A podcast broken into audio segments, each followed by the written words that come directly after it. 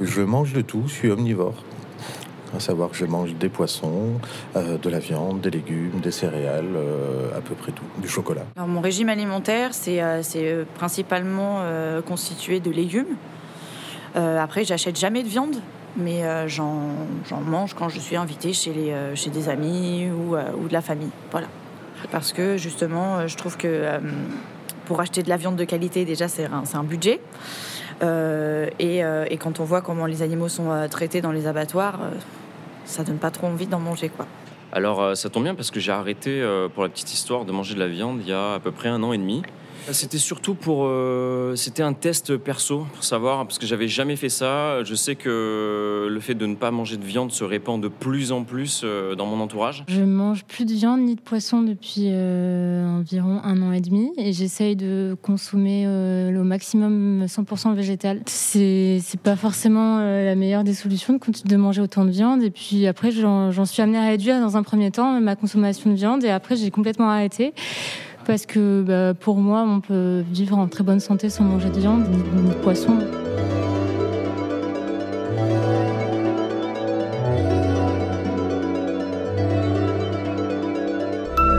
Racine. Le scientifique Albert Einstein disait rien ne profitera à la santé humaine et augmentera les chances de survie de la vie sur Terre autant que l'évolution vers un régime végétarien. Alors faut-il condamner la consommation de viande et de poisson De la protection de la vie animale à la conscience du respect de l'environnement, comment s'y retrouver dans le nombre de régimes alimentaires possibles? Du paléo, défendu par Marion Kaplan, aux tendances végétales telles que le véganisme, le végétarisme, le flexitarisme, le pesco-végétarisme, l'ovo-végétarisme, le lacto-végétarisme, l'ovo-lacto-végétarisme, le polo-végétarisme ou encore le semi-végétarisme, il semble bien difficile de se retrouver dans la jungle des régimes alimentaires et des éthiques qu'ils défendent. Alors si aujourd'hui la planète suffoque, c'est peut-être qu'elle nous impose de réfléchir à notre consommation alimentaire. En 2018, en France, le marché végéta- végétarien et vegan a augmenté de 24%. Alors, Devons-nous tous être végétariens demain C'est la question que nous allons poser avec nos invités. Bienvenue dans Racine, l'émission qui s'inscrit au cœur de ce que nous sommes, imaginée par François Veillon, préparée avec Laetitia Second, réalisée par Maxime Mazuel. Et à mes côtés, celle qui croque la vie à pleines dents et qui a le power biotique, Marion Kaplan, bionutritionniste, naturopathe. Bonjour Marion, comment ça va? Bonjour Florent, ça va très bien. Alors avec nous, Marion, on reçoit une artiste complète, chanteuse, auteure, compositrice, comédienne, auteure d'une biographie à la vie, à l'amour aux éditions HarperCollins et végétarienne entre autres, Romane Serda. Bonjour Romane. Bonjour. Avec nous aussi, elle représente l'association L214 pour l'antenne Toulon-Var Ouest. C'est Dominique Mamelonnet-Régnier. Bonjour Dominique. Bonjour, ravi d'être là. Et un chef engagé dans une alimentation respectueuse autant que gourmande. Il s'appelle Arnaud Tabarek. Il dirige le restaurant Le Bim à Toulon. Bonjour Arnaud. Salut Florent. Alors on va entendre aussi Philippe Comte, si vous le voulez bien, tous ensemble, qui est cofondateur de la boucherie végétarienne et créateur de Simili Carnet. Et nous suivrons à Cannes Laetitia Second, qui est allée à la rencontre d'éleveurs de porc. Ça s'appelle les cochons bio de la Côte d'Azur. Mais je vous propose tous ensemble, avant de s'intéresser à l'alimentation végétale, ben, il est bon de la resituer dans l'histoire. Qu'est-ce que vous en pensez Marion? Alors, si, si on se resitue dans l'histoire, Là, on va le faire. Hein. oui. Donc le faites, le faites pas vous, quelqu'un va le faire pour Ah bon, nous. d'accord. D'accord? Il s'appelle Renan Larue. Il est spécialiste du véganisme, auteur de nombreux ouvrages, dont le dernier La pensée végane aux éditions PUF. Il est professeur de littérature à l'Université de Californie à Santa Barbara. Il nous parle des grandes heures du végétal dans notre alimentation, qui, s'il était très présent à la préhistoire, voit son apogée dès l'Antiquité. Mais toutefois, le mot végétarien est beaucoup plus récent. Alors le, le, mot végétarisme est un mot assez récent, il date du euh, milieu du 19e siècle, c'est un mot qui a été d'abord créé en Angleterre euh, par, des, par des végétariens qui ont euh, décidé de se réunir au sein de la Vegetarian Society en 1847 et le mot vegan est lui encore plus récent puisqu'il a été créé autour de 1944. Le concept le mode de vie, l'alimentation qu'il désigne est, sont en revanche extrêmement anciens puisqu'on trouve des traces euh, très certaines de végétarisme dès la très très haute antiquité, le régime pythagoricien. Pourquoi? Parce que Pythagore, qui était ce grand mathématicien bien sûr, ce grand médecin, astronome, astrologue, était surtout surtout un philosophe. Il était connu comme un philosophe qui avait créé une école philosophique extrêmement importante. Et parmi les choses que devaient faire les disciples de Pythagore, c'était d'adopter une diète euh, végétarienne et selon certains témoignages, une diète totalement végétale. Alors, pourquoi justement une diète végétale était de mise? Bah, Écoutez, je vous propose ensemble d'écouter Renan Larue, il nous l'explique. Probablement plusieurs euh, raisons d'ordre euh, nutritionnel, peut-être des raisons, des raisons d'ordre religieuse, puisque les pythagoriciens, en tout cas une bonne partie d'entre eux, croyaient dans la réincarnation, donc la réincarnation des âmes, la transmigration des âmes, et donc manger euh, une poule ou une vache ou un cochon, ce sera en quelque sorte commettre un crime contre un être humain, puisque l'âme humaine peut s'incarner dans ces différents euh, animaux. Bon, mais la raison principale, la raison qui est la plus euh, souvent mentionnée, c'est le respect de la vie animale pour elle-même, le refus de la violence. Et ça, cette position qui a été développée par Pythagore au 5e siècle avant Jésus-Christ, a été reprise par évidemment ses disciples, les pythagoriciens, mais aussi d'autres philosophes comme euh, Plutarque, comme euh, Théophraste, comme euh, Porphyre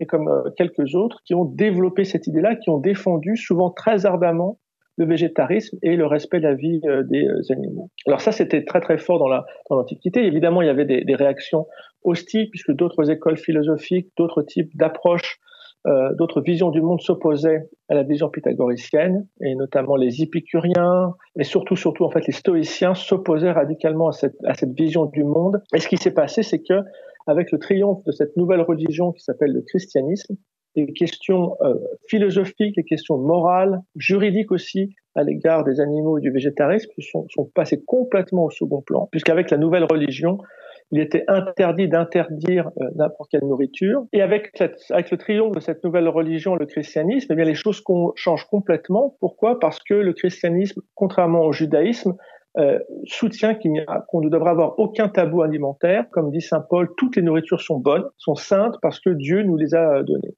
Bon, ça c'est une, une première raison. Puis l'autre raison, c'est le fait que le Christ, n'ayant pas vraiment témoigné de respect pour la vie des animaux, être végétarien et a fortiori être vegan, constituera en quelque sorte un dépassement de la morale christique, ce qui est impossible, puisque le Christ est évidemment le, modèle moral, le modèle spirituel indépassable. Et pendant, on va dire, un gros millénaire, même 12-13 siècles, le végétarisme va être, je regarde avec beaucoup, beaucoup de suspicion, va même être condamné clairement par l'Église. Marion, ça vous parle ça?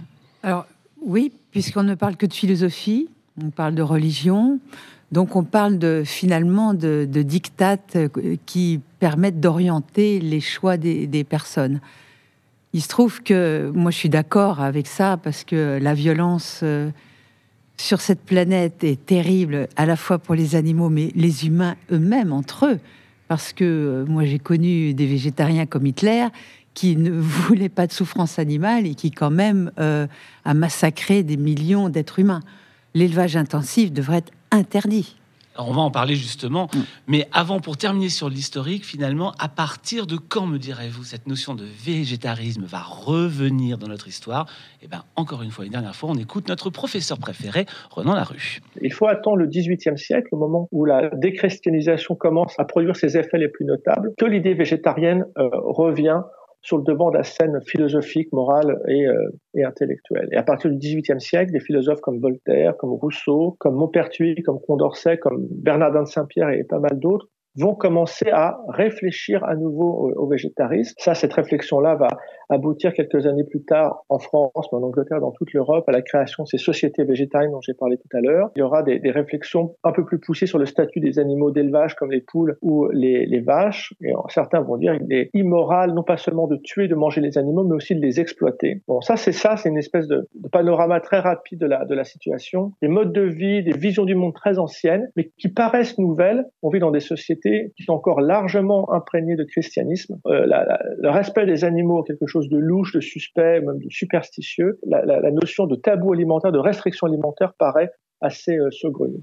Voilà pour l'histoire du végétarisme. Alors, on va faire un tour de table parce que chacun ici a une alimentation peut-être un peu différente. Romane Serda, vous, mhm. je sais que vous avez euh, une alimentation végétale depuis très très longtemps. Ouais, j'ai été élevée macrobiotique. Et euh, je me suis mise un petit peu à la viande parce que la, à la cantine, euh, bah, j'étais pas, Pas le choix. j'étais pas stricte, voilà, ouais, donc euh, je mangeais un petit peu de ça, mais j'aimais pas ça. Quand je partais en vacances avec mes grands-parents, je pleurais parce qu'ils me forçaient à manger euh, des trucs de viande, mais gros, qui ont vraiment la forme de viande, quoi. À la limite, je pouvais manger des saucisses ou des choses qui n'avaient pas l'air de viande, mais vraiment voir le steak avec le sang et tout. Et, et notamment, ils me faisaient manger des trucs de veau, là, des foies de veau. Horrible de ce veau. truc. Et, euh, et je mâchais ce bout de viande là pendant des heures. hein. Il fallait que je reste à table euh, tant que je n'avais pas fini ce truc qui devenait tout blanc dans la bouche dégueulasse là. Et euh, donc euh, forcément ça m'a pas rendu super copine avec la viande euh, non plus. Et puis, euh, et puis voilà, puis par choix euh, personnel au départ, euh, par goût, je n'aimais pas manger de viande. Et aujourd'hui, ma démarche est plus euh, politique et environnementale. Et voilà, j'ai aussi un petit peu évolué parce que j'ai appris aussi des choses qu'à l'époque je ne savais pas. Mais instinctivement, j'aimais pas manger de viande. Ça veut dire que vos raisons profondes, c'est quoi? Mes raisons profondes aujourd'hui, c'est, euh, je trouve ça aberrant de, de faire des champs de, de- de céréales euh, traités euh, euh, avec toute l'eau qu'on va y dépenser, tous les produits chimiques et OGM qu'on va qu'on va utiliser pour nourrir des vaches qui vont qui vont se retrouver en battage euh, comme ça et, et pour les manger ensuite.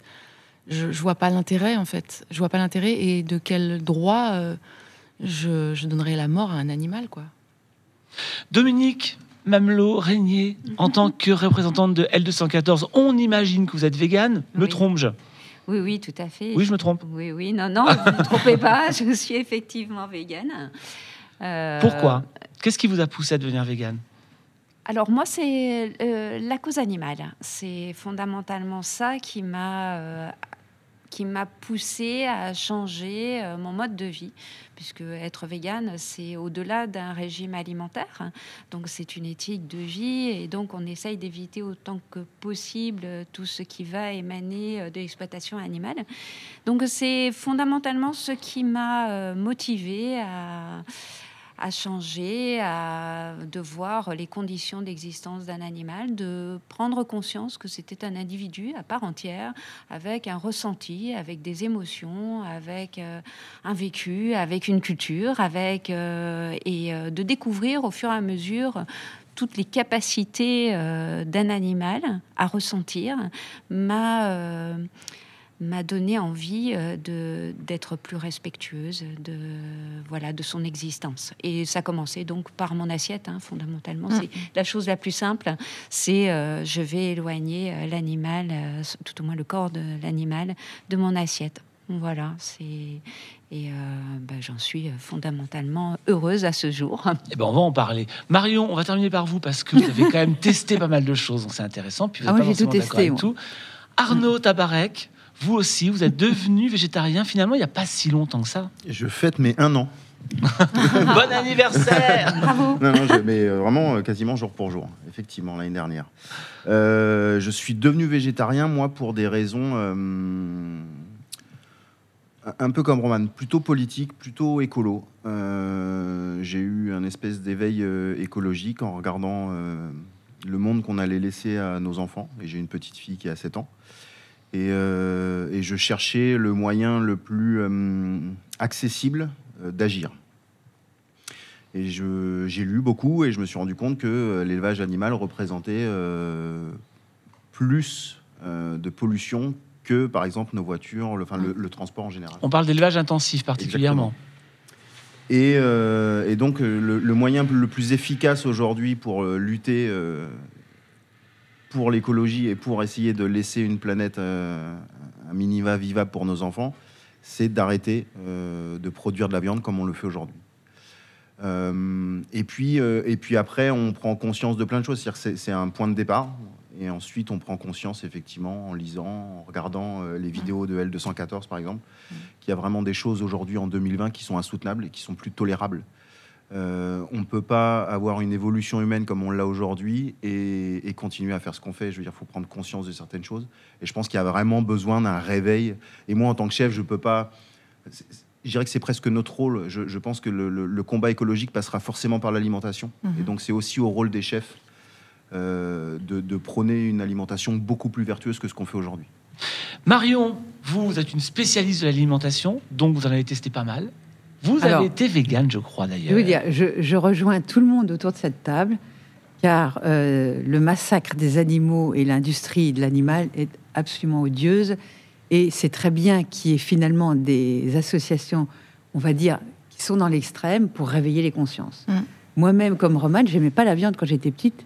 Et je me souviens, je faisais pareil, je faisais des boulettes dans, la, dans, dans ma bouche et j'attendais le yaourt pour le faire avaler. Ah tu ouais, vois, le genre. euh, C'est sympa, un petit et, yaourt à la viande. et- et encore, ma mère me disait, tu vas aller à la cave si tu finis pas. Ah oui, c'était hard. hein. Et il y avait le nounours dans la cave, le truc euh, qu'on ferait plus aujourd'hui. Et, et vers l'âge de 15 ans, j'ai rencontré un végétalien, parce qu'on parle de vegan, il y a beaucoup de véganes qui ne sont pas des véganes, mais plutôt des végétaliens, c'est-à-dire qui ne mangent aucun produit animaux, ni sous-produits animaux, œufs, laitage, etc. Et donc, je l'ai été pendant trois ans. Pour moi, c'était parti pour la, vie entière. J'adorais. Comme j'aime faire la cuisine, je faisais des pâtés végétaux sublimes. Je te rejoins, Arnaud. euh, euh, on peut cuisiner des trucs super en étant euh, végétarien ou végétalien. Et puis, à 18 ans, j'avais 8,5 de tension, les dents qui commençaient à se déchausser et, et j'étais, je commençais à être en hypothyroïdie. Waouh Je vous expliquerai après, dans une autre conversation, l'importance nutritionnelle de certaines choses. Et donc, euh, ma mère me dit Bon, bah, t'arrêtes tes conneries maintenant. euh, quand on ouvre tes placards, on se croirait dans un poulailler. Tu vas remanger comme avant. Et en mangeant comme avant, migraine, reprise de poids, enfin, la cata. C'est pour ça que j'ai cherché beaucoup Mm. euh, quelle pouvait être l'alimentation, en tout cas pour moi, adéquate. Et ensuite, j'ai fait beaucoup de cursus de nutrition, de micronutrition, de biologie, pour essayer de comprendre comment ça fonctionnait. Et si je peux donner un éclairage là-dessus, ce sera bien. Eh ben, on Mais va, je on va dirais, y mon cœur me porte, bien entendu, à rejoindre L214 dans, dans cette dénonciation de, de ces tortures animales et même humaines, parce que on- l'être humain est un loup pour l'homme, mais pour tous, tout sur la planète. Donc ça, faut arrêter. Donc, pour, pour, pour, le, pour le dire, vous défendez une alimentation paléo.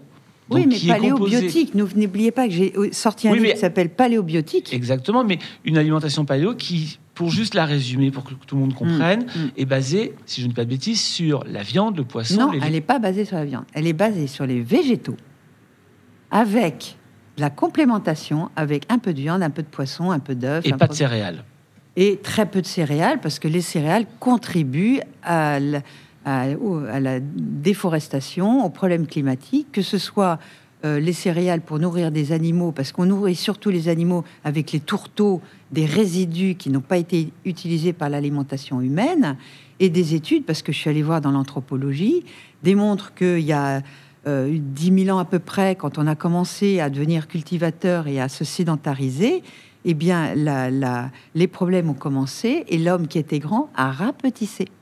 Donc, les problèmes commencent avec les céréales. C'est ça la problématique. C'est qu'on ne peut pas être dans un extrême ni dans l'autre. Pas mangeur de viande, mais pas non plus dans les extrêmes mangeurs de céréales. Donc, il y a un juste milieu à adopter, à comprendre et surtout comprendre nos propres microbiotes pour euh, s'adapter à une alimentation qui nous convienne tout en respectant la planète, tout en respectant les animaux. J'ai juste Oui, un truc à dire par rapport à ce que vous disiez tout à l'heure. Euh, vous aviez des carences euh, vers l'âge de 20 ans parce que vous mangiez. Ah Donc oui, c'était quoi en fait carences, Vous ouais. étiez quoi euh, complètement vegan, c'est ça? Parce Ah, que moi ça fait. Ah bah oui, mais peut-être. Alors d'accord.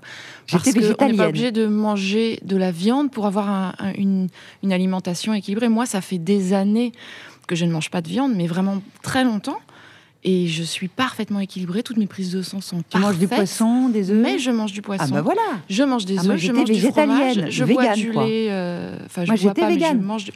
Alors, on parle pas de végé. Voilà, vous, vous parliez. Voilà. Est-ce on a fait. parle je- faut pas globaliser parce que Alors, la viande, Alors, fais ça. la viande pour moi n'a aucun intérêt et, euh, et on peut être en parfaite santé comme je le suis Bien sûr, sans manger du, poisson, tout, bien jamais, sûr. jamais, Parce jamais que là, on de parle viande. de protéines animales, en fait. Toi, tu Absolument. manges des protéines animales. Moi, je, et, et le je, de et fais des compléments. Alors, je justement, complémente, je complémente avec du poisson, des, des, des- des Parfait. céréales euh, aussi malheureusement, mais et du tofu, des choses comme ça. Bien Alors, sûr. cet, cet échange va nous permettre, avant d'écouter Dominique, euh, de peut-être redéfinir la différence qu'il y a entre le véganisme, Eh le oui. végétarisme Voilà. et le Voilà, là, il faut vraiment, flexitarisme. vraiment comprendre Marion. les distinctions. Les véganes, c'est ce qu'on appelle le végétalien euh, extrémistes parce que en plus ils ne portent pas de chaussures a perdu en Dominique. cuir. euh, Ça y est, Elle est plus là. non mais il ne porte pas de chaussures en cuir, donc il va porter des chaussures en je sais pas quoi, de bambou, d'ananas, je sais pas quoi. Oh non. Euh, il, ne, il mange pas de miel, ni de propolis, enfin il ne prend rien qui est issu euh, de, de la chimie euh, de, des êtres vivants, euh, que ce soit des mammifères, des insectes, euh, même les insectes, hein, vous en mangez pas, etc. Voilà, ça c'est véganisme. et on a Le fait une, végétalien, définition objective, hein, sans, sans- sans aucun jugement, on l'a bien entendu. Donc le végétarisme, le végétalien est la même chose, sauf qu'il peut porter des chaussures en cuir et manger du miel. euh, ah voilà. d'accord, il y a une différence entre végétalien Ah et vegan. D'accord, Eh ça oui. c'est Et intéressant. ça, faut le comprendre quand même. Le végétarien, alors il y a plein de végétariens différents. Il y a, comme tu l'as dit tout à l'heure, ovo-lacto-végétarien, celui qui mange des œufs et des produits laitiers et qui est végétarien. Il y a le, le pécho, Pesco. euh, pesco, Végétarien, Ça, c'est moi. Ça, c'est Romane. Et ça, c'est beaucoup plus équilibré. et voilà. Et le végétarien strict qui, lui, euh, euh, normalement, mange, oui, mange des œufs, je crois. Être végétarien, je crois que c'est ça. On mange des œufs, des produits laitiers. Je crois que c'est ça. Parce que s'il est- s'il ne mange que des produits végétaux, il est végétalien. et le Hein flexitarien lui rajoute un petit peu de viande, c'est ça? Voilà, le végétarien, on est dans la voie du milieu, on est euh, plus proche du régime crétois.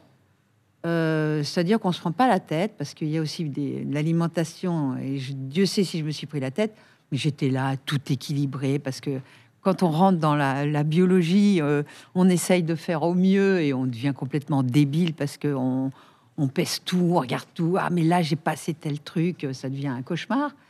Donc, euh, il y a, des, des voies du milieu intelligentes.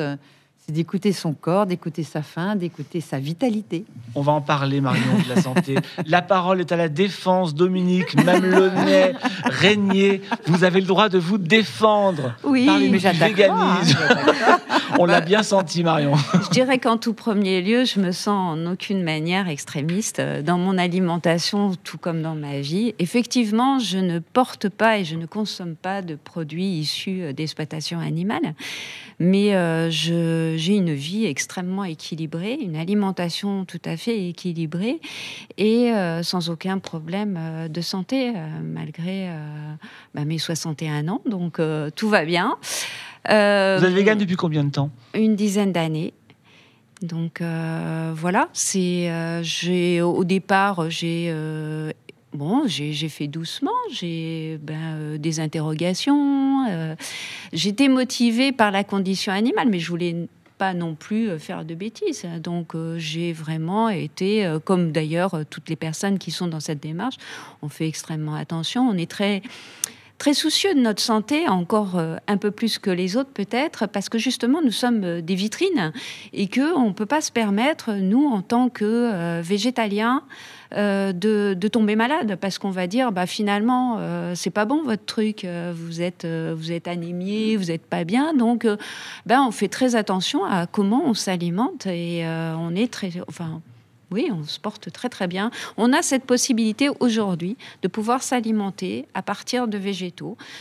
Je ne parle pas de partout dans le monde. Il y a des endroits où on ne peut pas être végétalien parce qu'on n'a pas la diversité que l'on peut trouver aujourd'hui euh, dans, dans les produits qui sont proposés. Mais nous, en Occident, on a une diversité euh, qui est absolument incroyable et euh, on peut se nourrir parfaitement. Donc, je ne consomme rien qui vient de l'animal et, et je m'en porte très très bien. Alors justement, puisqu'on parle de s'en porter bien ou moins bien, Marion, la santé, ça vous connaît un petit peu quand même depuis quelques années. Euh, ce qu'on peut reprocher, ce qu'on entend en tout cas au régime, euh, ce qu'on peut reprocher au régime euh, de vegan, Végétalien, je vais y arriver, c'est par exemple le manque de la vitamine B12 que l'on retrouve uniquement dans la viande. Marion, est-ce qu'on peut avoir un éclairage là-dessus? La B12, c'est le- l'arbre qui cache la forêt. Je vais, je vais revenir à, à la base sans, sans être trop longue pour qu'on comprenne comment on fonctionne. Nous avons dans chacune de nos cellules des bactéries qu'on appelle les mitochondries. Les mitochondries, c'est nos centrales énergétiques qui permettent de capter des électrons et de nous donner cette énergie. Mais pour transporter ces électrons, eh bien, il faut un certain nombre de vitamines, de minéraux et d'acides aminés. Et le starter de ces mitochondries, la mitochondrie, donc Imaginez, mon cœur en contient des milliers par cellule, mes muscles aussi. euh, plus j'ai une consommation énergétique, plus j'ai de mitochondries dans chacune de mes cellules. Et ces mitochondries, donc, comme elles fonctionnent aux nutriments, leurs croquettes, c'est des nutriments pour faire marcher la machine. Bah, ces nutriments, bien entendu, je vais les trouver dans l'alimentation. Et la respiration, on parle de respiration cellulaire, va être aussi très importante. Et comme par hasard, Mito, elle marche à- au zinc. Donc le zinc, on en trouve un peu dans le végétal, mais il est très peu euh, biologiquement actif parce que faut comprendre que manger, il faut manger, digérer, absorber et distribuer ces nutriments. Et je vous dis pas, 80%, ça c'est des choses sourcées, 80% des gens sont carencés en zinc. Il y a aussi des acides aminés comme la carnitine. Carni, carné, viande. Mais attention, quand je dis carnitine, je dis pas de bouffer de la viande tous les jours. Si vous en mangez une fois par mois, de la viande rouge, ça peut suffire. Une fois par mois, c'est quoi? Ou alors, vous vous supplémentez. Parce que cette carnitine, hélas, j'ai appris ça, parce que moi, la viande rouge, je suis pas très viande rouge, donc je mangeais plus. Et il se trouve que euh, faisant des, moi j'aime bien faire de la prévention, donc je regarde mon taux de zinc, mon homocystéine, euh, mes acides gras, euh, comment ils se fonctionnent, les oméga 3, etc. On appelle ça les bilans d'acides gras érythrocytaires, magnésium, etc. Vitamine A, toutes les vitamines du groupe B. et je me suis aperçu que j'avais des carences en oméga 3, des carences en zinc, des carences en vitamine A, alors que je croyais bien faire. Ben, finalement, si tout le monde faisait un peu ce type d'analyse, et euh, pourquoi pas, moi j'invite les gens qui ont choisi d'être véganes, et il n'y a pas de souci, puisque j'avais choisi ça, mais euh, moi j'ai envie d'être en bonne santé, et j'ai- pas pu. D'un- point de vue, là, tous les gens qui sont autour de la table ont l'air d'être en très bonne santé. Il faut le reconnaître, Marion. Ah oui, moi j'ai A priori. 65 ans et euh, tout va bien. Mais je fais des analyses euh, presque tous les ans. hein. Dominique, vous êtes végane, donc vous, il n'y a absolument aucun produit d'origine animale dans votre Aucun. alimentation. Quel est le petit secret pour avoir une alimentation équilibrée, comme le dit Marion, et en tout cas qui peut permettre une santé euh, bah, de fer? Une, alimentation que tout le monde devrait suivre, une alimentation diversifiée. Je crois que c'est. Bah, euh, alors, moi, c'est euh, à la fois des céréales, euh, des légumes verts, euh, des, euh, des légumes secs, euh, des fruits secs, des, des légumineuses. C'est une diversité à ce niveau-là qui est assez importante. Et. bah écoutez, euh, ça va bien. La, à la fois dans la protéine végétale, par exemple, agit aussi bien que la protéine animale? D'un point de Tout vue à de la fait, santé. Tout à fait. La seule chose qui, qui va faire que je vais me, me distinguer d'un omnivore qui a une alimentation euh, équilibrée et qui va bien se porter, euh, je vais euh, me supplémenter au niveau de la B12. Mais voilà, c'est la seule chose que je, ah, pour laquelle je me Donc en complément alimentaire. Exactement. Je n'ai pas autre chose à me. Je Alors- ne me supplémente pas par autre chose. C'est-à-dire, contrairement à, à beaucoup qui finalement, même qui ont euh, d'autres qui ont des régimes euh, omni ou et ou qui vont se supplémenter euh, avec de la vitamine C, avec tout un tas de choses. Euh, personnellement. euh, voilà, j'ai, euh, euh, voilà. Mais- Mais, on se supplémente tous, hein, que ce soit par l'iode, par exemple, Mais ça, trouve dans mais le ça- ça- sel, mais ça veut etc.. dire quand même qu'il y, a des- des- il y a des associations à faire dans cette alimentation-là? Pas du tout. En, on, étant, on parle en euh, général, par exemple, de riz et de, et de, et de lentilles. Est-ce que ça- ça- pourquoi vous le faites le Alors faites moi, pas je me prends absolument pas la tête à ce niveau-là. C'est, euh, je- j'essaye de, mais euh, de diversifier mon alimentation, c'est-à-dire que je vais pas forcément chercher ou me faire une prise de tête sur ce que je vais assembler dans mon assiette. Il faut qu'elle soit colorée, il faut qu'elle soit inventive, qu'elle soit créative et qu'elle soit savoureuse. Romane, Arnaud, vous, vos petits secrets euh, pour avoir une alimentation et une, et une prise de sang au top? Ouais. bah, moi, c'est pareil, je mange équilibré. J'avais j'avais juste envie d'en- d'entendre, par exemple, de Dominique, le, le, le plat euh, idéal euh, que tu préfères, par exemple, qui pourrait donner envie, peut-être, ou. Je sais pas, c'est quoi tu mettrais Des lentilles avec euh, du riz complet, un- des carottes que- Qu'est-ce que J'ai pas de, de- de choses particulières, tout me fait envie en fait. hein. Euh, Bon, moi j'adore les lentilles, hein, donc euh, j'aurais tendance à en manger euh, beaucoup, mais euh, enfin, ouais, c'est assez présent. Mais euh, j'adore aussi tout ce qui est pois chiche, alors qui peut se retrouver au travers d'un peu de mousse, un peu, voilà, des falafels, enfin tout un tas de choses. J'essaye que. Euh, franchement, hein, au niveau de chaque jour, j'ai de la couleur, j'ai du goût. Donc, euh, je vais y associer tout un tas de choses. Et alors, moi, j'ai un petit problème, c'est que je n'aime pas Ah, trop les. ha- Oui, non, j'aime pas trop les habitudes, j'aime pas trop les recettes, donc je, je, je, je crée beaucoup et j'invente beaucoup. Bon, et c'est pas un euh, problème. c'est, ben, c'est-à-dire que si un jour mon assiette est très savoureuse et qu'on me dit oh tiens j'aimerais bien que tu me refasses, j'ai un peu de difficulté parce Ah ouais. que euh, en fait euh, j'ai, fait ça Moi, je sur euh, l'instinct. Je suis chef depuis 20 Voilà. ans et tu me demandes de refaire le plat d'hier, je suis incapable. Eh ben voilà. C'est rassurant, ça. non, parce que, parce que ça marche au feeling, et je suis assez d'accord avec Dominique. La cuisine, Ouais. c'est aussi du feeling, donc c'est sur l'instant je suis- présent, de quoi tu as envie. Oui, c'est ça. Exactement, moi je fais pareil, je, je Oui. peux pas, euh, je fais jamais euh, Oui. comme les recettes, euh, vraiment. Mais c'est vrai que moi, par exemple, qui est, qui est végétarien depuis un an et qui était plutôt un carnivore. Mhm. Euh, Un carnivore ou un super carnivore? Ouais, j'étais un super carnivore. Mais- mais en, en- en même temps, j'étais un, j'étais un- un Français lambda. C'est-à-dire que mon assiette se composait d'abord d'une protéine animale et ensuite d'une garniture. Mhm. Donc, Steak, euh, patate. Non, mais, mais c'est vraiment ça. C'est-à-dire que là, on a une vraie. Je parlais tout à l'heure d'évolution culturelle, elle est là en fait. C'est que aujourd'hui, dans notre culture euh, gastronomique, on parle d'abord de la protéine animale et ensuite on vient la condimenter avec un végétaux, C'est ça. Avec un végétal. C'est pas mal. Euh, donc euh, c'est là où je pense qu'il y a un problème. Euh, Il y a aussi un problème de la vision que le commun des mortels a du de l'assiette végane, par exemple. C'est pas sexy. C'est pas ça fait ça ça, ça donne pas Dans- envie. Et, et- Dans l'inconscient collectif. dans l'inconscient collectif. Encore une fois, je ne dis pas que c'est vrai. Oui, oui, je dis non. que dans l'inconscient collectif, et encore une fois, quand tu vas au restaurant, tu Mm. es vegan, on te propose quoi? Une salade. Alors de mieux en mieux, c'est de mieux Ça en avance, mieux. Ouais, ça ouais, ça avance. avance sérieusement. Mais euh, que- moi qui, qui mangeais souvent au restaurant avant qu'on on nous empêche de le faire, euh, c'est vrai que quand tu arrives et que tu dis bonjour, je suis végétarien, alors déjà quand tu es chef et végétarien, tu te fais pas que des copains, Ouais, ouais. et que tu dis que tu es végétarien, tu as le droit au risotto et, euh, et à la salade. Voilà, grosso modo. Donc il y a un vrai effort à faire là-dessus. Et puis, et puis tout à l'heure, je disais, je crois pas à une société euh, 100% euh, végétale. D'une part, et Dominique l'a justement dit, c'est qu'il y a des endroits dans le monde où c'est pas possible. Il Mhm. faut pas être dans le jugement de ces gens-là. Il y a des endroits en France où c'est pas possible. C'est-à-dire qu'il y a des gens, leur problématique au quotidien, c'est pas de savoir comment ils vont manger, c'est est-ce qu'ils vont manger. Ouais. Donc, euh, c'est, je dirais que là, on est sur des problèmes de riches. Tu vois ce que je veux dire Mais en même temps, il faut se les poser. Donc, euh, je, je- je suis assez partisan du, euh, de, de ne pas être dans le jugement de ce que fait l'autre, d'accompagner, et je suis, euh, tu vois, plus pour euh, rendre sexy la cuisine euh, végane, essayer de la rendre plus accessible, euh, plus compréhensible. Moi, c'était hyper dur. Il y a un an, quand j'ai changé de régime, je, je suis passé du jour au lendemain au régime végétarien. C'était très compliqué pour moi. Parce que, parce que j'ai appris à cuisiner d'une façon et il a fallu que je me réapproprie mon frigo. Donc, euh, bah, au début, c'était hyper compliqué. J'ai beaucoup compensé, moi, par les œufs, et le fromage et, le, et la crème. Donc, j'ai pris euh, 10 kilos. Je suis le seul végétarien qui prend du poids, moi. Voilà, ça arrive.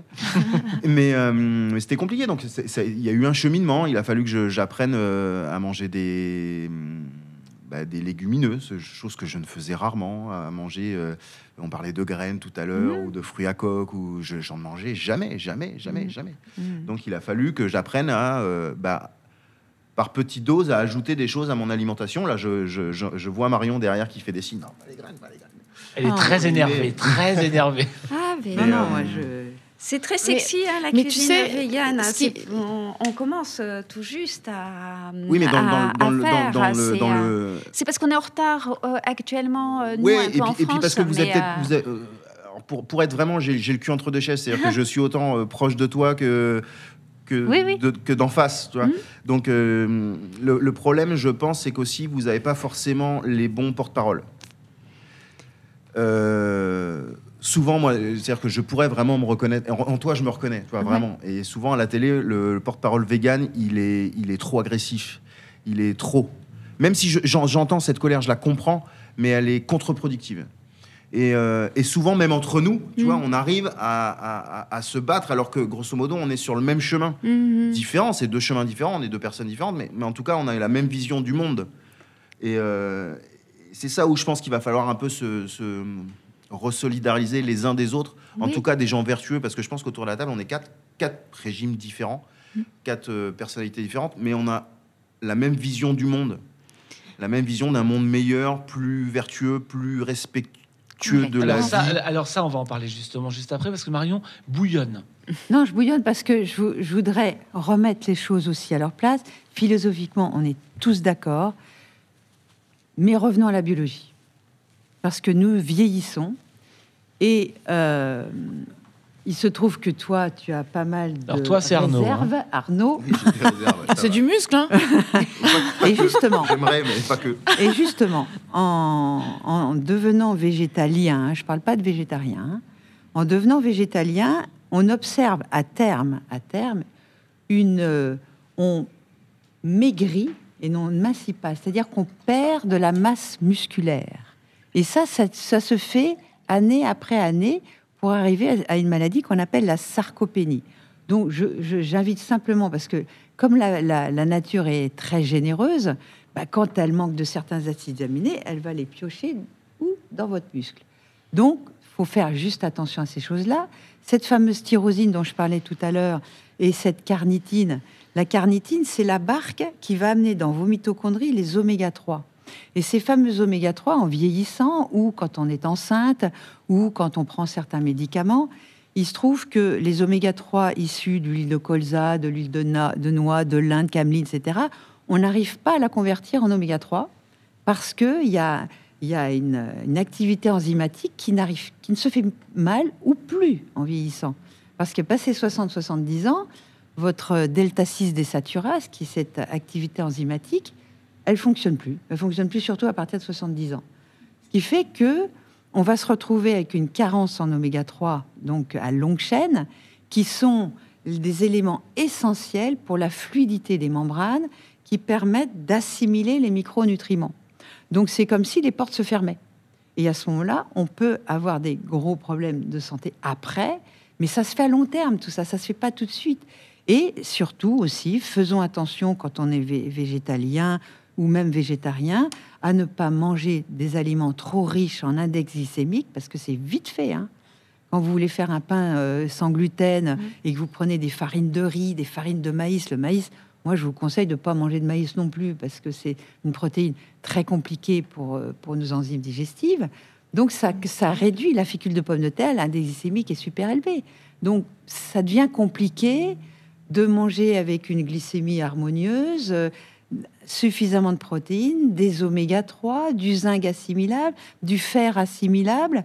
Donc on se retrouve, euh, bah, comme Lirkev qui a écrit Le mythe végétarien, que je trouve c'est un livre remarquable. Euh, euh, Lirkev, ça s'écrit lierre comme le lierre Kev, K-E-I-T-H.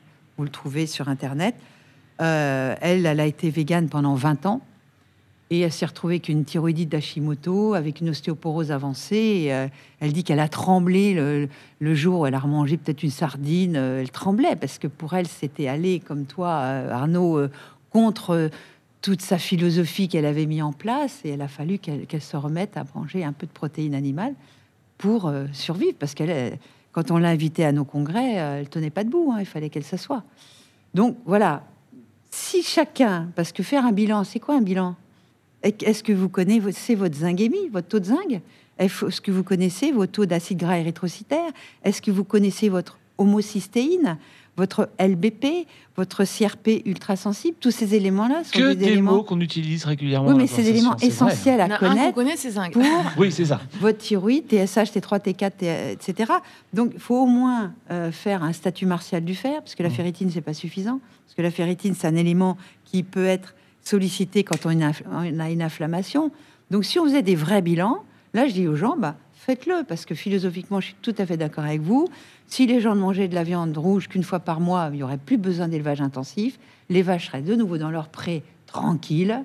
Euh, euh, si on pouvait les abattre comme on faisait avant avec un petit camion euh, en, les endormant avant pour pas qu'elles souffrent et qu'elles aient le stress, ce serait autre chose déjà, ce serait déjà plus respectueux. Mais c'est vrai que Peut-être qu'il vaut mieux prendre des compléments alimentaires et être végétalien ou végétarien, mais au moins surveiller votre biologie parce que tout ça c'est silencieux, on ne s'en rend pas compte. Le diabète est une maladie silencieuse, on ne la voit pas que quand on est devant le mur. hein. Alors, c'est vrai que c'est bien de reciter, de reciter tout ça, et puis on rappelle finalement que pourquoi ce débat aujourd'hui ensemble, pourquoi ce débat monte de plus en plus dans la société? On parlait de, quand même de 24% d'augmentation de vente de produits végétaux, végétaliens mieux, et végétariens. Euh, pourquoi? Parce que effectivement, on parle d'environnement derrière tout ça, non? Hum. Donc on a besoin de végétaux de toute façon et de légumes, beaucoup de légumes. On ne mange pas assez de légumes.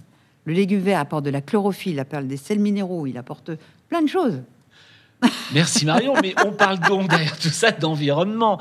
Est-ce que la question à la base n'est pas politique? Alors évidemment, je vois Dominique qui a envie de réagir, puisque L214 est une association qui s'est quand même montée pour défendre les animaux et particulièrement, j'imagine, contre les élevages intensifs. Complètement, Bien sûr. Complètement. Ben, euh, on va, on va s'attaquer à l'élevage intensif parce que c'est le pire. C'est euh, euh, ce qui va euh, finalement condamner l'animal à une vie de misère où il n'aura, indépendamment du fait de ce qu'on va retrouver dans l'assiette, c'est innommable. De bien souvent, ce sont des animaux qui n'auront jamais vu un ciel, l'air, la terre. Donc, c'est des conditions de vie extrêmes.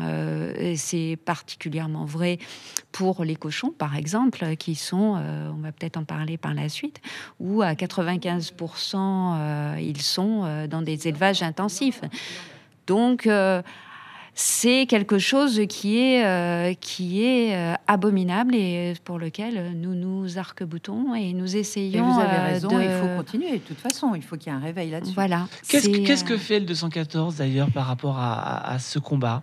Alors, nous informons, et je crois qu'il ne faut pas grand-chose de plus, informer euh, les personnes, parce que euh, l'industrie euh, agroalimentaire, tout ce qui est fait, est fait donc en cachant finalement toute cette Bien partie. sûr. Pour Les gens ne savent pas, personne n'a envie de voir souffrir un animal, personne n'a envie de voir comment il est abattu, et il n'y a jamais d'abattage tranquille ou d'abattage sympathique, c'est la- on prend une vie et, euh, et en plus là elle est prise de façon sordide. Donc euh, donc euh, les gens ont juste besoin de savoir. Donc nous notre rôle en euh, L214 c'est de montrer c'est euh, ben, d'apporter des vidéos où ça, on dit voilà c'est pas quelque chose d'inventé c'est pas quelque chose qui se passe ailleurs. C'est là ici maintenant. 3 millions d'animaux qui sont tués tous les jours Ouais.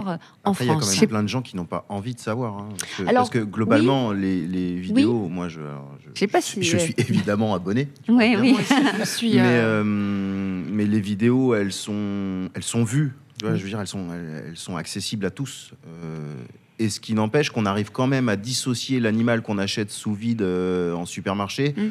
de l'animal qui est élevé dans des conditions dramatiques et tué dans des conditions dramatiques.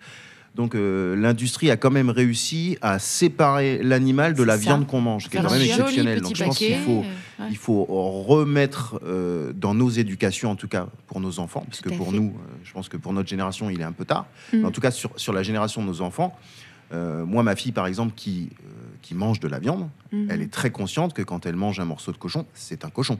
d'accord C'est pas Un morceau d'un animal, Non, non. Et voilà. je l'emmène voir des éleveurs qu'elle voie c'est quoi un cochon et que cet animal va être tué et qu'elle va le manger.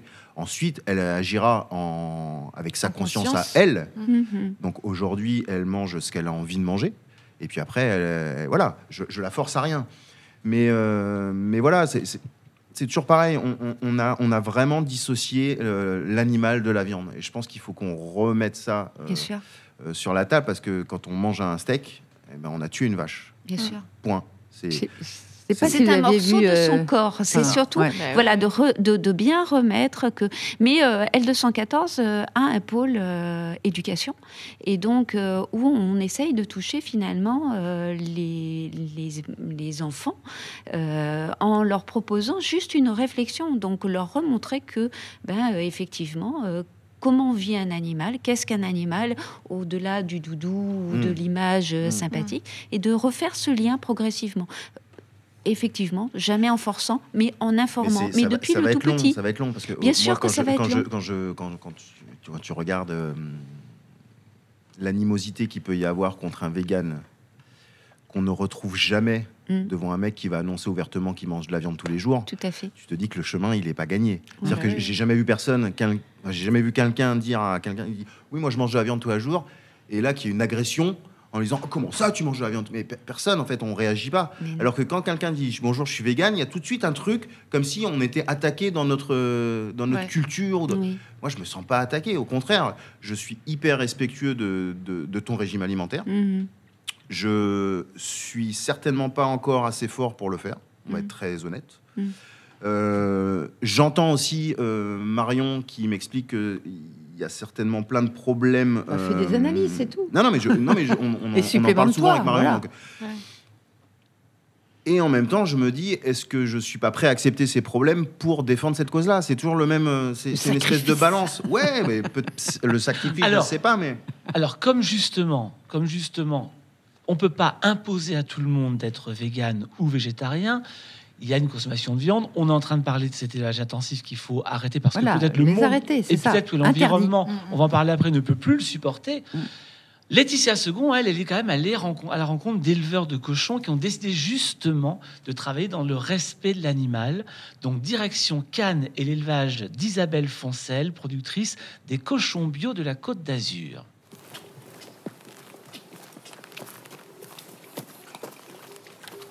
La femelle que vous voyez, c'est un, croisement avec euh, du cochon Mangalitza, qui est un cochon qui fait de la viande persillée comme le, comme le gascon.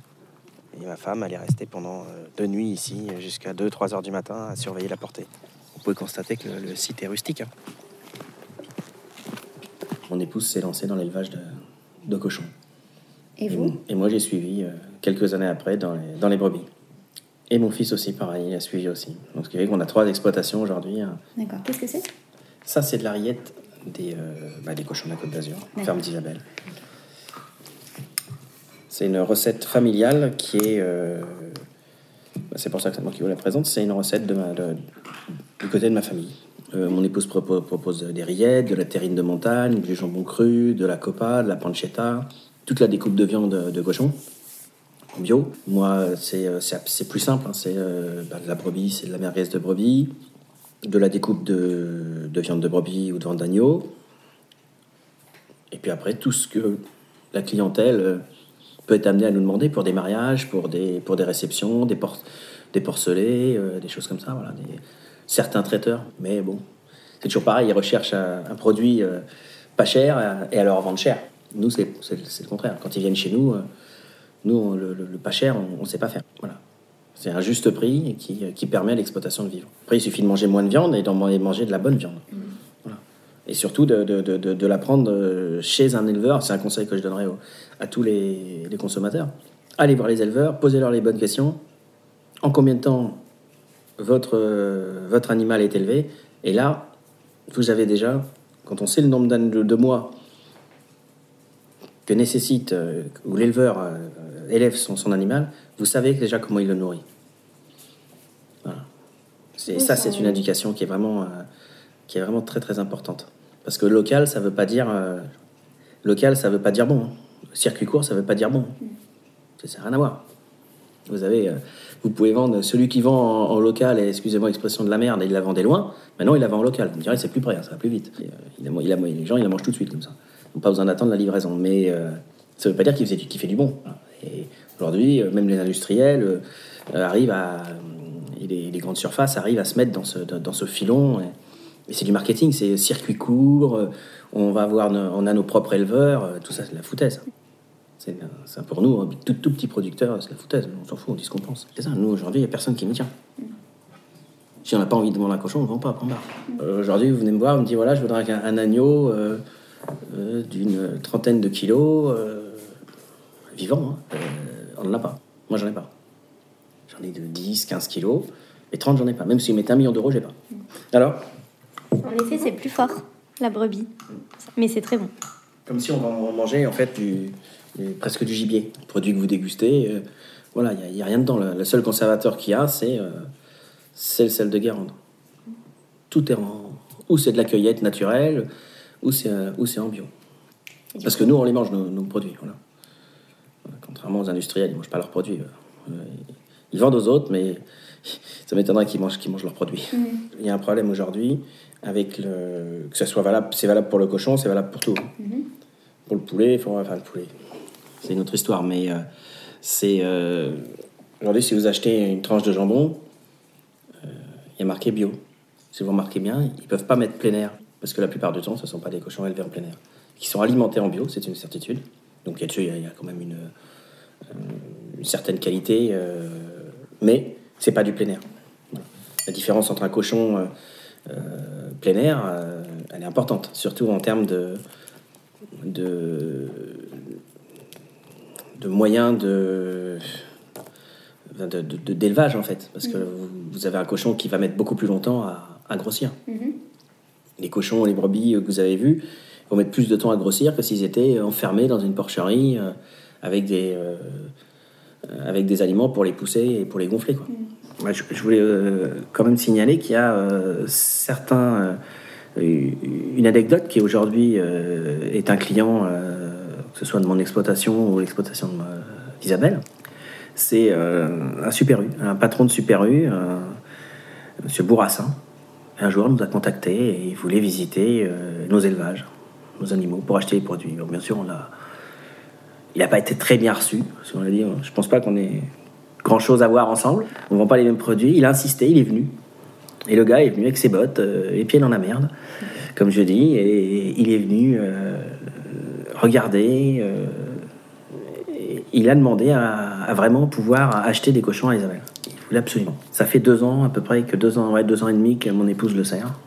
Le seul contrat qu'il y a, c'est que c'est une euh, vente, euh, que ce soit moi ou, Isabelle, de, de produits, de, de viande, à discrétion de l'éleveur et au prix de l'éleveur, sans aucune discussion.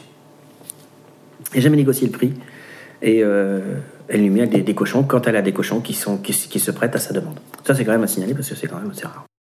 Arnaud Tabarek, vous connaissez bien, vous êtes cet élevage à Cannes. Je le connais bien parce que, en fait, quand, Et ses éleveurs. quand on a ouvert le BIM à Toulon, euh, l'idée de départ, c'était de se dire on va pas faire un restaurant végétarien, même si je le suis. Donc, je, je voulais pas être dans le jugement et dans, euh, je voulais pas imposer une vision du monde qui est la mienne. Mais par contre, j'ai un devoir envers mes clients euh, de leur donner le, le meilleur et en termes de goût, mais en termes d'éthique. Et donc, il était inconcevable que je, que je leur fasse manger un cochon d'élevage intensif. C'était juste pas possible. Donc, il a fallu trouver. Et c'est pas simple en France, parce que, comme tu le disais tout à l'heure, Dominique, 95% des cochons qui sont élevés sont élevés dans des conditions désastreuses. Et c'est en France, hein. Parce qu'on parle souvent de ce qui se passe à l'étranger, parce que c'est très français, ça. Ce qu'on fait, c'est, c'est, c'est le made in France. Chez nous, c'est bien, et ailleurs, c'est nul. Bah non, en fait. On a, on a un élevage catastrophique en France. Catastrophique.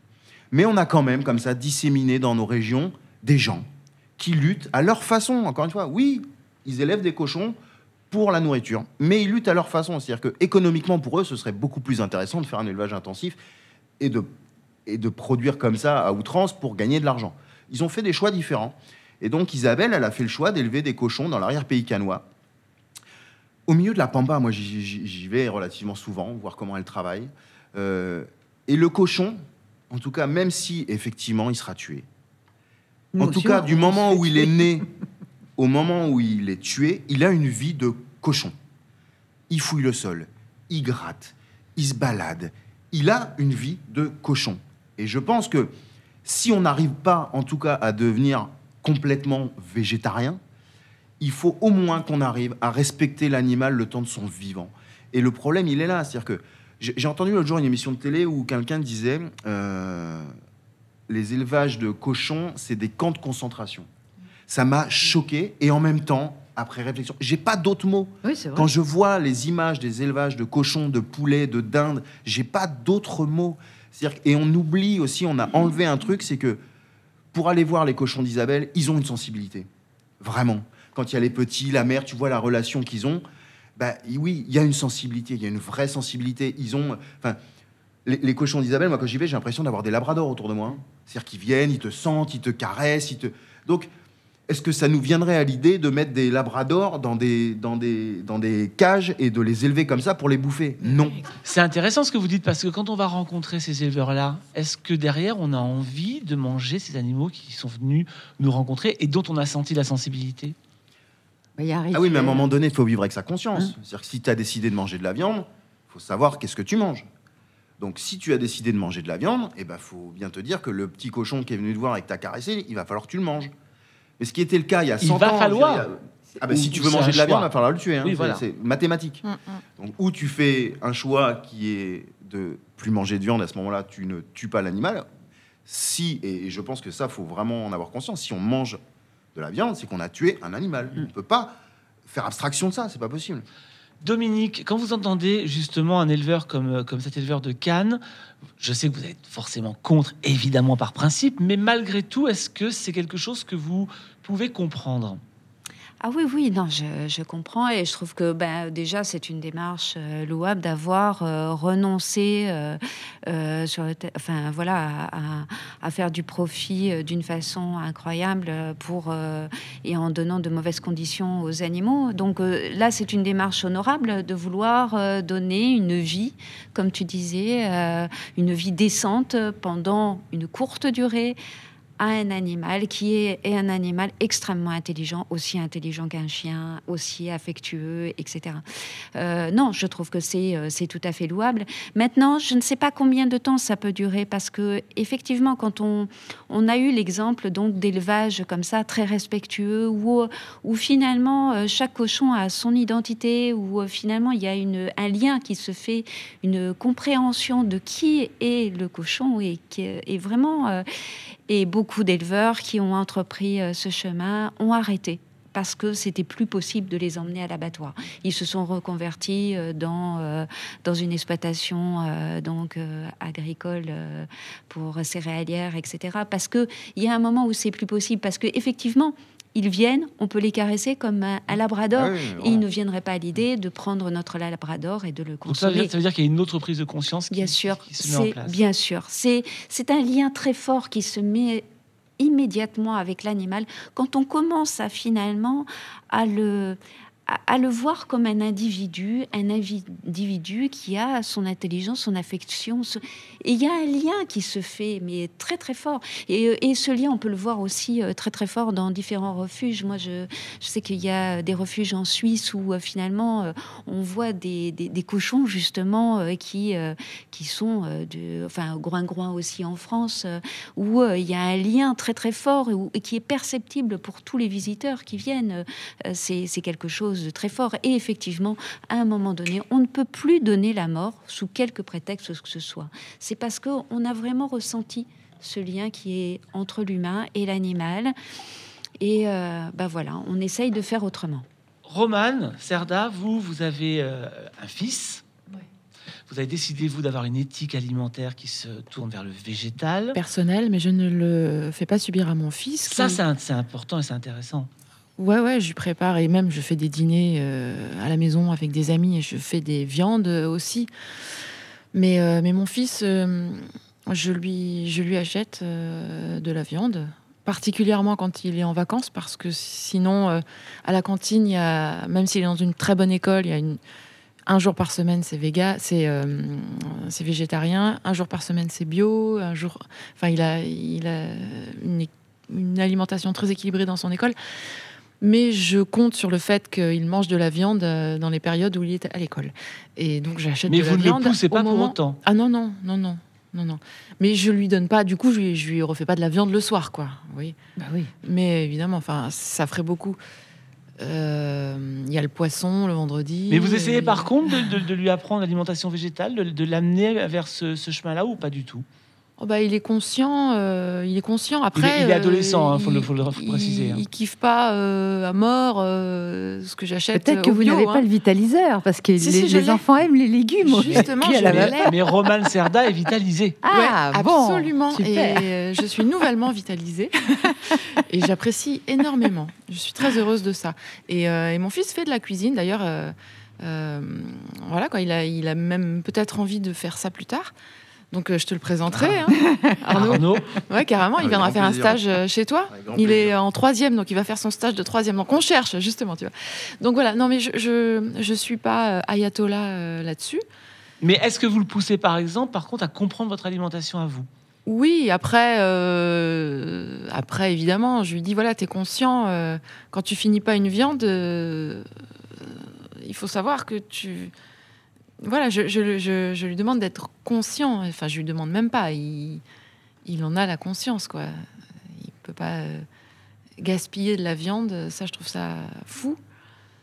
Et euh, il essaye de manger raisonnablement de la viande, quoi. De toute façon, on est d'accord que l'industrialisation, euh, ça, ça date de quoi? C'est le modèle américain d'après-guerre. Ils sont aperçus que les vaches, euh, quand elles étaient en transhumance pour aller des endroits où il y avait à manger, elles perdaient du poids, donc c'était moins économique. C'est là où ils ont inventé de les mettre en stall. Et après, comme ils avaient beaucoup d'espace, eh bien, ils ont cultivé euh, les céréales autour des, des- de leur stall parce que comme ça, elles avaient pu à se déplacer. Ensuite, ils sont aperçus qu'elles prenaient plus de gras euh, vite fait avec leur cochonnerie de céréales et de tourteaux. Donc voilà, on est dans Tout un est circuit complètement euh, de- débile. De masse. Euh, et le problème, c'est qu'aujourd'hui, euh, c'est dans le monde entier comme ça. Monsanto s'y est mis avec ses OGM, mais que si on éradique les animaux de la planète, ça va pas non plus, parce que on a besoin du caca des animaux pour ensemencer les potagers, tu vois. Donc il n'y a rien de mieux qu'un potager où il y a des poules qui sont là, qui grattent et tout ça, qui on est, on est dans le naturel. Voilà. Mais C'est justement, ce que je fais chez moi, j'ai des poules.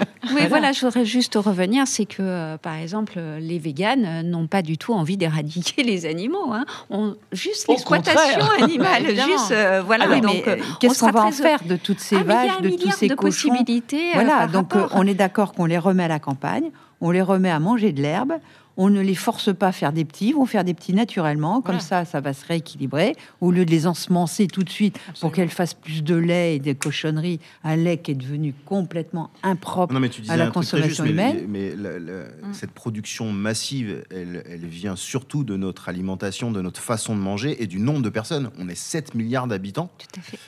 dont, on- dont le, le régime qu'on a en Occident qui est euh, viande et un peu de légumes. Et pour nourrir autant de monde, ce modèle nous a donné cette agriculture. Mhm. Et c'est ça qu'il faut changer. C'est-à-dire qu'à un moment donc donné, il va- changer, l'agriculture, par exemple, on commence à le voir de plus en plus en passant par de l'agroforesterie, par exemple. Mais je pense que tu Mais changeras c'est un modèle l'agriculture en américain. changeant l'alimentation. Tout à fait. Alors justement, ira dans Eh, le sens de c'est un Justement. modèle américain parce qu'on était un pays de terroir, on était un pays de paysans avec des micro-fermes. Je connais très bien Philippe Desbrosses euh, qui, a- qui a été euh, là, qui a, qui a une banque de graines, la ferme de Sainte-Marthe, et qui me dit mais c'est lamentable, on était 30, je suis tout seul maintenant. Parce que qu'est-ce qu'on fait? On fait des grands champs avec des gros tracteurs pour faire des trucs faciles à, cultiver, alors que des micro-fermes où il y avait tout, avec de la permaculture, avec des, poulets, des petits lapins, des trucs qui, sortent dehors et qui vivent à l'air libre, on pourrait nourrir la planète. C'est faux de, cro- de faire croire qu'on ne peut pas nourrir la planète si on fait pas de monoculture ou de l'élevage intensif. Ah non, je, on je- peut je- nourrir moi, la planète avec des micro-fermes, en reprenant en des changeant haies, le en reprenant l'agriculture et surtout en changeant l'alimentation. Et bah parmi, oui, et parmi les alternatives, justement, pour manger un peu moins de viande, il existe les simili-carnés. Alors, on a rencontré euh, Philippe Comte, qui est co-créateur de la boucherie végétarienne et créateur de simili, justement. Qu'est-ce qu'on appelle les simili, Philippe Comte? Les simili carnés, ce sont des produits. Il y a maintenant, on va bientôt avoir aussi du simili poisson. Hein, on ne pourra pas parler de simili carné, bien que le poisson a aussi une chair. Euh, mais le principe, c'est de pouvoir réussir à tromper les papilles gustatives d'un être humain en lui rappelant donc les codes d'une alimentation carnée, mais en revanche, le produit lui-même est soit végétarien, soit végétalien. C'est-à-dire qu'il ne comporte absolument aucun, euh, aucune source animale. Alors, pour le végétalien, oui, il n'y a absolument rien d'origine animale. Pour le végétarien, il peut y avoir, par exemple, du blanc d'œuf. Donc, du coup, on trouve une grande partie de l'alimentation carnée dans les simili. On va trouver du poulet, des lardons, du steak haché, des saucisses. On arrive à recréer comme ça absolument tout ce qu'on peut trouver dans une boucherie euh, traditionnelle. Nous, notre, notre but, c'est pas de remplacer la boucherie traditionnelle. Nous, le but, c'est beaucoup plus de pouvoir remplacer dans l'alimentation quotidienne, euh, c'est que malheureusement, les, les bouchers industriels et les grossistes en viande, qu'on appelle d'ailleurs des chevillards, c'est le terme exact, appellent eux-mêmes dans leur jargon le minerai de viande. C'est absolument abominable comme euh, dénomination, mais c'est ce qui est employé, le minerai de viande, c'est-à-dire une sorte de, viande de, très mauvaise qualité, euh, souvent issue d'élevage intensif, très souvent d'ailleurs importée d'Allemagne, d'Europe de l'Est, euh, dans les fameuses fermes de mille vaches et compagnie, et même souvent de bien plus encore, au détriment de, du bien-être animal, l'élevage intensif atteint un degré très élevé dans l'horreur. Euh, c'est ce qui représente aujourd'hui dans la consommation française, alors je n'ai plus exactement les chiffres en tête, mais on est, on est sur du 87 à 89% de consommation de viande issue d'élevage intensif. C'est ce créneau-là que nous voulons remplacer pour des tas de raisons. La première raison, je l'ai déjà citée, c'est lutter contre la souffrance animale. La seconde, c'est la lutte contre le réchauffement climatique passe par la réduction des gaz à effet de serre. Alors bien entendu, on pense au CO2, mais dans les, effets, dans les gaz à effet de serre, il y a aussi le méthane et le protoxyde d'azote, beaucoup plus réchauffant que le CO2. Et l'élevage intensif produit énormément, énormément de méthane et de protoxyde d'azote. La FAO a considéré que c'était aujourd'hui la viande la première cause de réchauffement climatique. À la fois parce que l'alimentation animale demande de plus en plus de défrichement de la forêt amazonienne pour pouvoir fabriquer du soja qui n'est pas destiné à l'alimentation humaine, mais qui est destiné à l'alimentation animale sous forme de tourteau. C'est du soja OGM. Le soja OGM est certes interdit en Europe pour pouvoir nourrir les êtres humains, mais il n'est pas interdit pour nourrir le bétail. Et il y a énormément d'importations de soja OGM en Europe, essentiellement qui vient du Brésil, du Paraguay ou un peu d'Argentine, qui est directement la cause de la déforestation de l'Amazonie. Résultat des courses, c'est bien, quand on met tout ça mis bout à bout, eh bien, la production de viande industrielle est la première cause d'émissions de gaz à effet de serre. Donc du coup, vous mangez des simili. Comment sont fabriqués les simili? Qu'est-ce qu'on trouve dedans? Nos produits sont à base de soja, de froment, de pois chiches, différents autres pois, mais je dirais que la, le mélange soja, froment, pois chiches vous avez déjà la base générale. Bien entendu, il faut aussi des épices. Le plus difficile à faire, en fait, ce n'est pas trop tromper le, goût, c'est tromper la consistance, tromper le, la mâche. Alors, ces simili euh, correspondent à une grande demande chez les végétariens ou les véganes? Euh, Chez les véganes directement, je dirais qu'assez peu, parce que les véganes ont totalement abandonné tout simplement le, le goût de la viande. En revanche, les végétariens et surtout ce qu'on appelle chez nous les flexitariens, c'est des gens un peu comme moi qui, qui veulent réduire leur consommation de viande. Ces personnes-là, si au lieu d'en manger tous les jours, n'en mangeaient que, je sais pas moi, deux fois par semaine et que les cinq autres jours de la semaine, ils pouvaient remplacer ça par des simili carnés, eh bien nous ferions déjà un gigantesque pas vers une société meilleure et vers une lutte direct par rapport au changement climatique. Alors on a bien compris l'argument concernant les gens qu'on appelle les flexitariens, qui effectivement ont tendance à manger moins de protéines animales. Toutefois, quand on parle des végétariens et des quelques véganes finalement qui mangent encore des, des est-ce qu'il n'y a pas un paradoxe entre ne plus consommer de viande par respect pour la vie animale et consommer des produits qui imitent les produits animaux? Oui, bien sûr, bien sûr qu'il y a un paradoxe. Fernand Brodel, que j'ai eu la chance d'avoir comme professeur, expliquait qu'une civilisation c'était avant tout un mode d'alimentation. Et euh, dans sa grammaire des civilisations, il parle des grandes civilisations du riz, des grandes civilisations du blé, la grande civilisation du sorgho, la grande civilisation du maïs. Il y a, on va dire maintenant, environ 150 ans de culture viandarde. Eh bien, une rupture, certaines personnes en sont capables, je les admire. Le but, c'est d'amener le maximum de gens vers quelque chose de mieux. Nous, nous cherchons à convaincre la masse.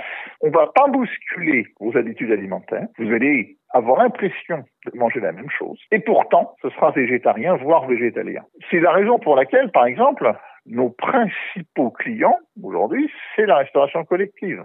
Ce sont les cantines scolaires. Ça veut dire que les cantines scolaires mangent, font, font manger aux enfants du, des simili? Absolument. Nous avons énormément de demandes dans ce domaine. Alors toutefois, toutefois, Philippe, je vous coupe parce qu'effectivement, d'un point de vue nutritionnel, on rappelle quand même que les produits d'origine végétale sont des sources importantes de protéines et de vitamine B12. Qu'en est-il des simili? Le- alors, il y a deux choses. Il y a des produits végétaliens et les produits végétariens.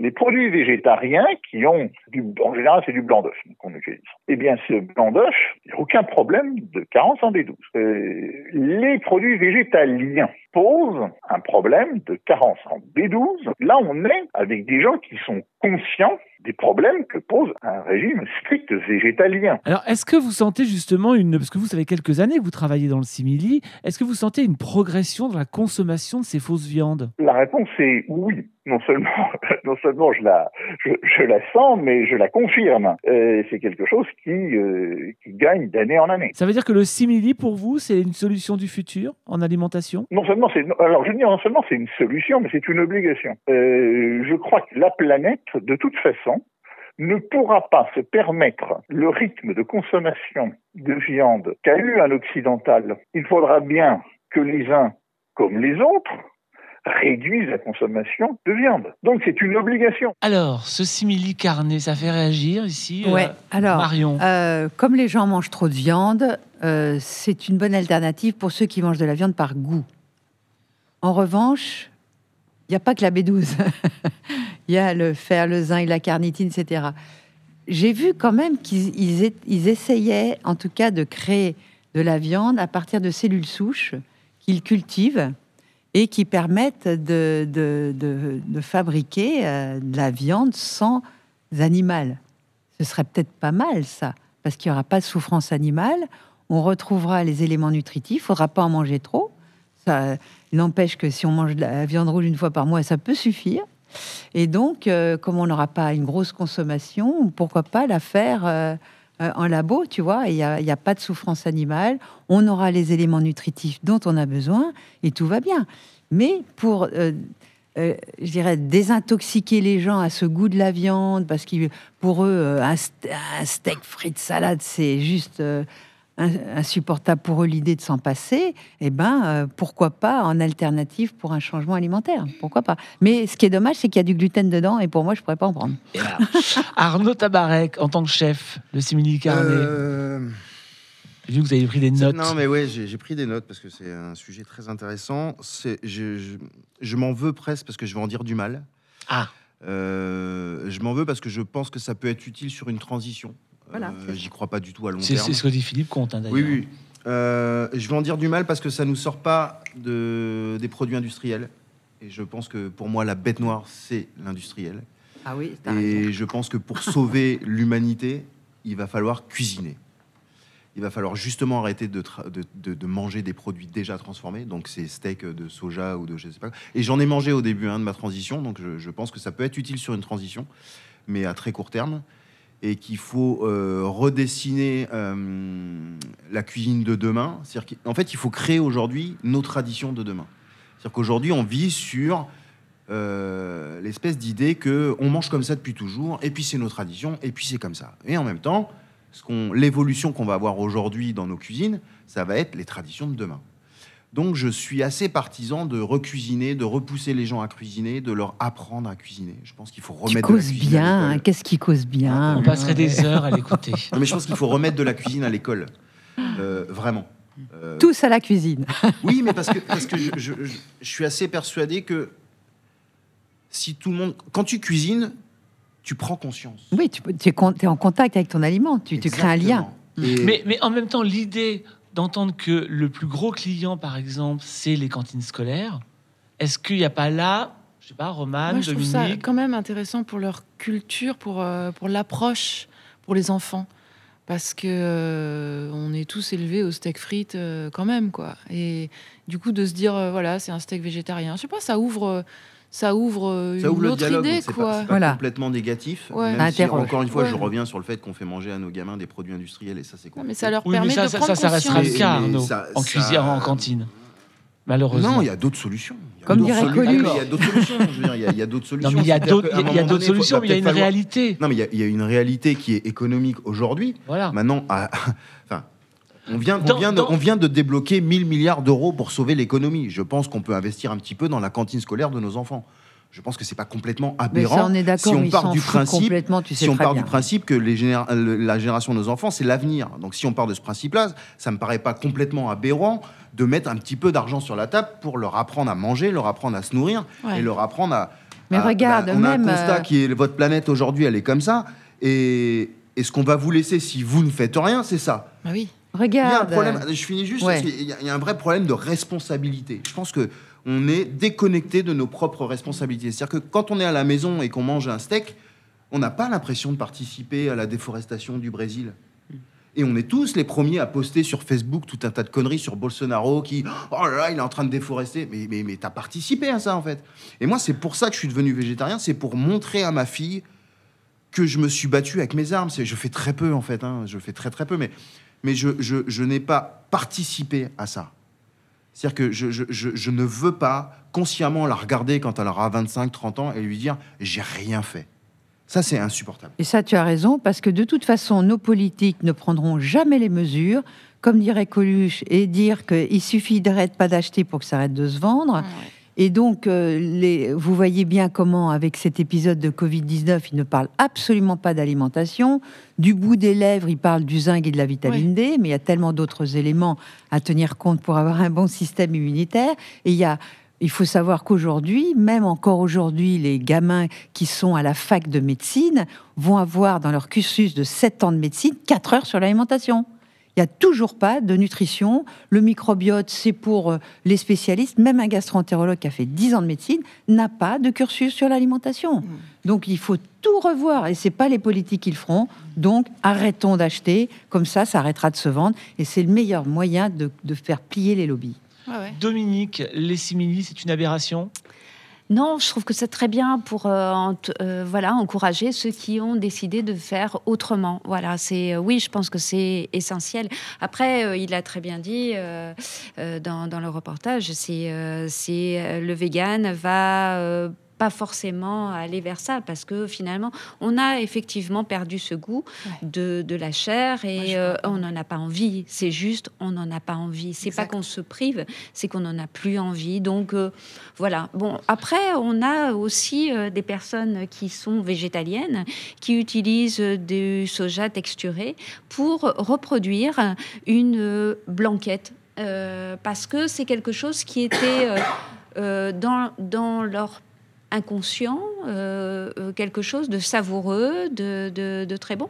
Et effectivement, elles font quelque chose de extrêmement bon, hein, euh, notamment ben, ma co-référente, qui est une fine cuisinière, fait ça magnifiquement. Mais bon, voilà, c'est très...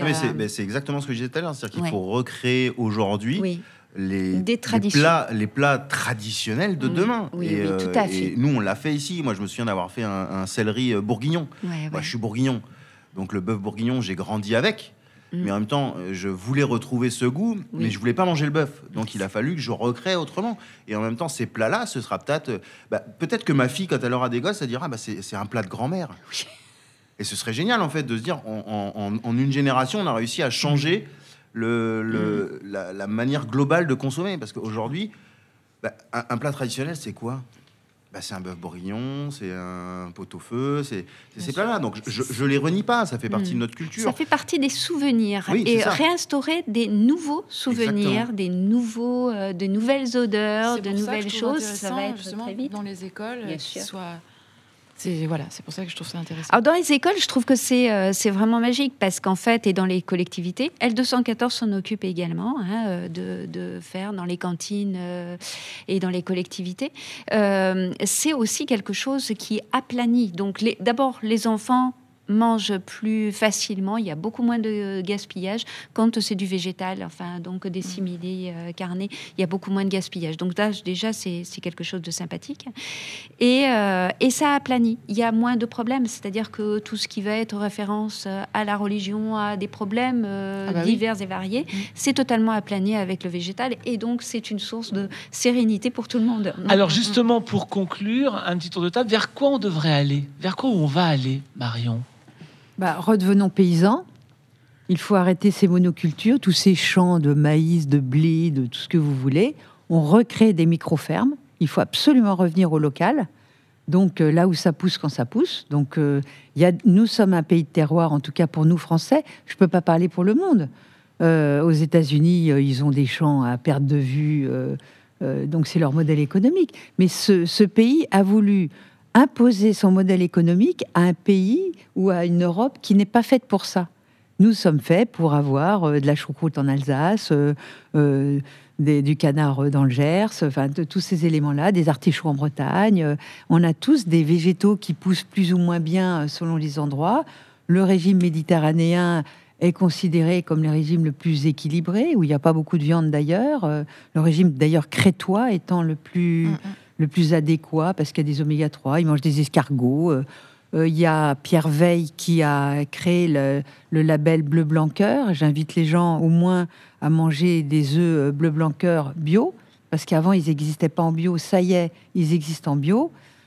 Pierre Veil fait partie pour moi des, agriculteurs de demain parce qu'il fabrique de la nourriture pour les élevages d'animaux au moins vertueux qui permet euh, non pas d'avoir une chair bourrée d'oméga 6 euh, pro-inflammatoire et compagnie. Ce sont normalement des élevages vertueux. Je ne suis pas allée vérifier. Allez-y pour voir parce que ça, je ne sais pas. Mais euh, soyons flexitariens, donc la voie du milieu. Et effectivement, tout ce qui vient de l'élevage intensif, vaut mieux pas en manger du tout. Et euh, moi, j'ai sélectionné par exemple le bœuf d'herbe. Je ne sais pas si vous le connaissez. Vous tapez le bœuf d'herbe sur Internet. Et euh, le mec, il a ses vaches dans ses prés, euh, tranquilles, qui mangent de l'herbe. Il y a les produits laitiers Bernard Gabory, euh, qui sont des vaches jerseyaises, qui fabriquent une casine A2, qui, elle, est assimilable, contrairement à la casine A1 de toutes ces vaches blanches et noires qui sont une catastrophe, euh, parce qu'elles sont poussées et compagnie. Donc allons vers des gens qui essayent de faire du vertueux et, après, euh, manger beaucoup de légumes, bien entendu. euh, voilà. Alors donc, redevenons paysans. Mais après, il y a aussi paysans des fois des histoires de prix, quoi. On- ça coûte forcément un petit peu plus cher. Eh ben, on en mange et- moins, on mange trop. Voilà, c'est ça. Donc voilà. C'est exactement Alors, ça. Redevenons paysans pour Marion. Roman Serda. Mais moi, je suis demain carrément d'accord avec Marion. C'est que Et vers quoi on va pour vous? Où il faudrait aller? Où il faudrait? Ouais, où il faudrait, c'est c'est euh, c'est arrêter le gros rendement. euh, ben, c'est pareil, je rejoins. Un poulailler chez soi, par exemple. Ben, c'est ce que j'ai chez moi d'ailleurs. Voilà. Mais, mais tout le Ça monde ne bouffe peut tout, les pas, poules. évidemment. euh, Il y a beaucoup de gens, beaucoup plus de gens qui vivent en appartement et c'est très compliqué. Mais euh, mais euh, revenir aux vraies valeurs et essayer de d'acheter euh, en conscience, quoi, et manger en conscience. Mais effectivement, il y a quand même une histoire de, de budget là-dedans, quoi. Dominique, vers quoi on devrait aller Ah, vers, Demain? euh, vers de la conscience et de la euh, compassion et bienveillance. Voilà, c'est euh, c'est pour tout le monde, pour tous les individus, humains et non humains. C'est euh, Mais il y a du cette boulot, hein. espèce de... et j'ai confiance, j'ai une foi euh, absolument... indestructible en fait que euh, bah, l'humain est perfectible et que on peut euh, bah oui aller vers beaucoup plus de bienveillance et, de compassion de regard d'écoute euh, de tolérance on en a tous le goût on en a tous envie. Donc voilà et de refaire le lien entre ben, tout ce qui existe et puis faire le lien entre notre assiette et, et le monde oui Arnaud Tabarek, vous êtes un vecteur finalement en tant que chef de notre assiette, de notre alimentation. Vers quoi on devrait aller?